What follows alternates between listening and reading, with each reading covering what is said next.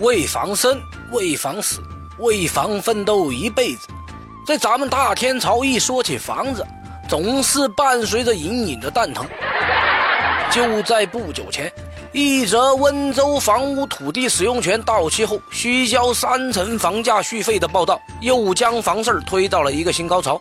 我们的房奴阶层那菊花是紧了再紧啊！很多人那是流血流泪又流汗，前半生攒钱，后半生还债，一路是披荆斩棘，省吃俭用，终于凑了个首付。可这前脚房贷刚清，马上就面临着土地使用到期的问题。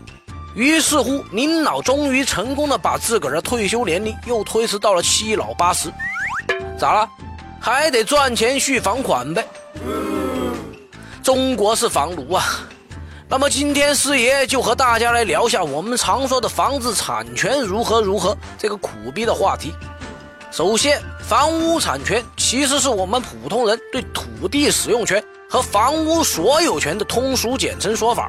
其中，房屋的所有权那是个人产权，也就是私有财产啊。所以从理论上来说，房屋的所有权是永久的，而土地的所有权则属于国家或者集体。这个无法买卖，我们买了房子，获得的是土地的使用权，而非是所有权。说到这儿，师爷郑重的提醒各位啊，买房子的时候，首先要搞清楚的是，这修房子土地是谁家的，这土地能用多久？您可别觉得这不重要。如果土地是国家的，那么这房子根据开发类型的不同，使用年限分别是。民用住宅建筑七十年，工业用地五十年，商用房屋建筑四十年。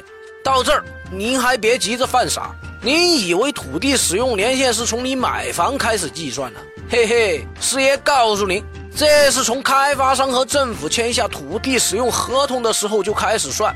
当中过了几道手，房子又修了多少年，晾了多少年，真真的到您手上还剩下多少，真不好说。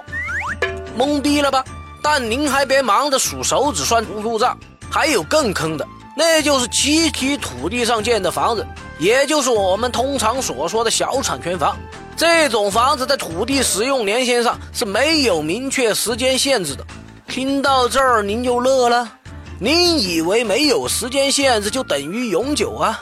嘿嘿，没时间限制就意味着随时可以终止啊！打个比方。就好比您在地主的土地上建房子，大产权房就相当于地主承诺这地给您使用多少年，小产权房就相当于地主对您建房压根儿没表态，指不定哪天就把地给收走了，连借口都不用找。也所以呀，咱们就经常看到各类强拆的悲壮爱情故事就这么发生了。为啥敢拆？因为它不违法呀。解释了这么多。那么回到咱们的关键问题，您房子的土地使用到期了，该怎么办？在我们的物权法上，有关于住宅建设用地使用权期限届满自动续期的说法。但对于这个自动续期的解释，就算是咱们的律师师爷团，那也是讨论了三天三夜，几种观点僵持不下呀。而师爷认为，所谓的自动啊，就是你自己动呗，自己不动，他当然也不动了。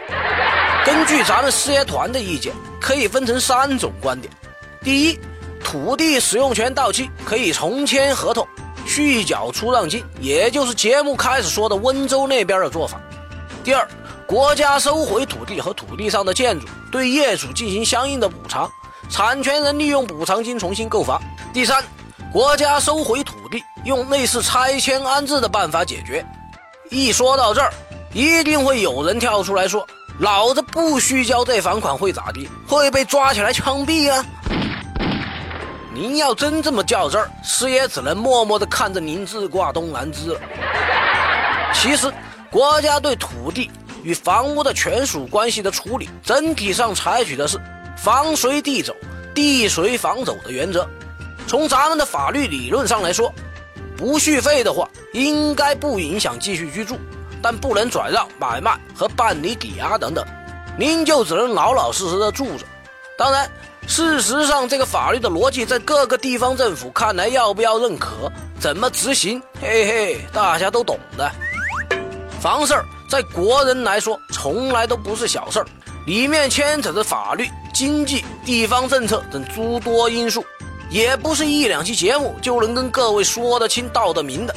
最后，师爷给各位支的招是：买房前就得充分理解并想明白这当中的风险呐。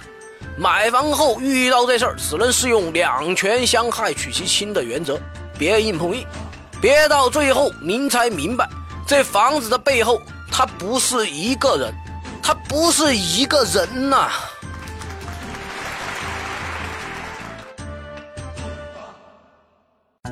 师爷来了，以一个非严肃、非死板的形式，给大家传递法律实用小技巧。节目的题材来自于网络或真实案例，并由签约律师事业团提供审核意见。欢迎小伙伴们积极正面的吐槽或跟师爷交流各种生活琐事的法律问题，师爷会尽快在第一时间内根据专业人士的意见，为您献上轻松易懂的各类点子和主意。谢谢大家。